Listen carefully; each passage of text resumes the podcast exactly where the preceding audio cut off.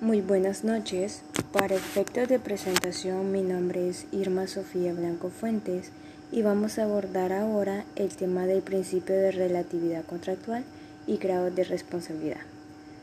Como primer punto, se nos pregunta cómo debemos de entender el principio de relatividad contractual.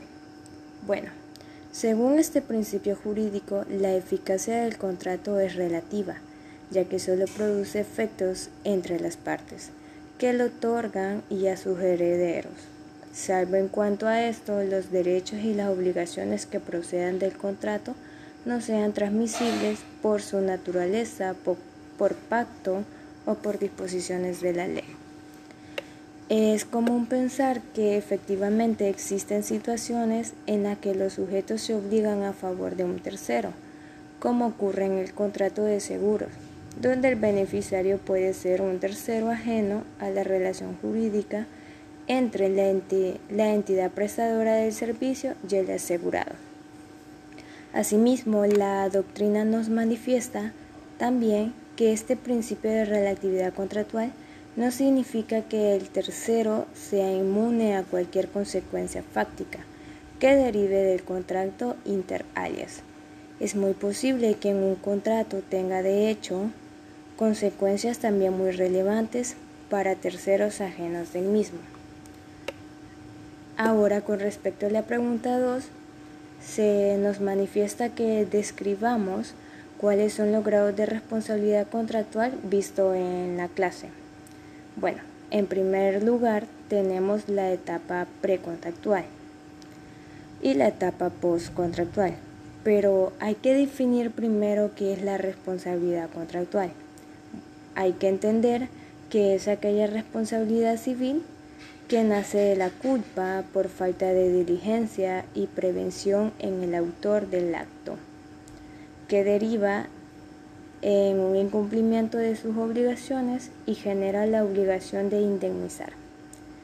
Como primer punto ahora tenemos la etapa precontractual, la cual tiene su origen de ser el incumplimiento de una obligación que deriva de un contrato entre dos o más partes. Es decir, la responsabilidad nacerá del incumplimiento de acuerdo de voluntades que se plasmó en el contrato. En nuestra legislación, en el ordenamiento jurídico, sanciona la conducta lesiva productora de un daño, de manera que el causante del mismo responde de él es decir, se haya sujeto a una responsabilidad que se traduce en la obligación de indemnizar o reparar los daños y prejuicios causados del mismo.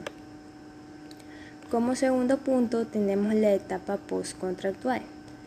Dicha responsabilidad consiste en los hechos sucedidos fuera del contrato o de forma colateral a él, según la tesis bajo la cual se desarrolla de forma común o se ha hecho efectiva que a partir del incumplimiento de las obligaciones de no hacer, sin embargo no quiere decir que, que sea exclusiva de estas obligaciones.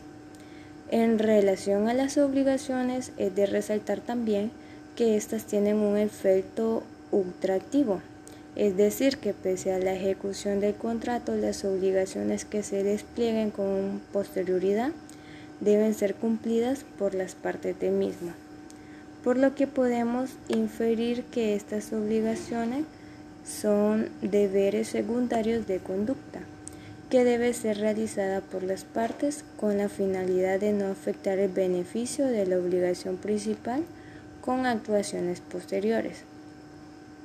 Nuestra legislación acoge la división tripartida de la culpa lata, la culpa leve y la culpa levísima, que se pueden dar en esta etapa postcontractual.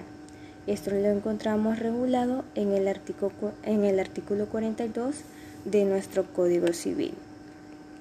Y como última pregunta, eh, se nos hace mención qué debemos hacer las partes para evitar para que no exista incumplimiento contractual, las partes a la hora de efectuar y plasmar su voluntad ante cualquier contrato jurídico, estas deben de agregar ya sean cláusulas penales, o especiales, causas honorosas y aceptar someterse a los tribunales correspondientes por si existe algún vicio o errores por mala praxis o mala fe de los obligados ante dicho contrato para que pueda dar lugar a la indemnización por daños y prejuicios del incumplimiento de los mismos. Y con esto finalizo mi presentación. Muchísimas gracias.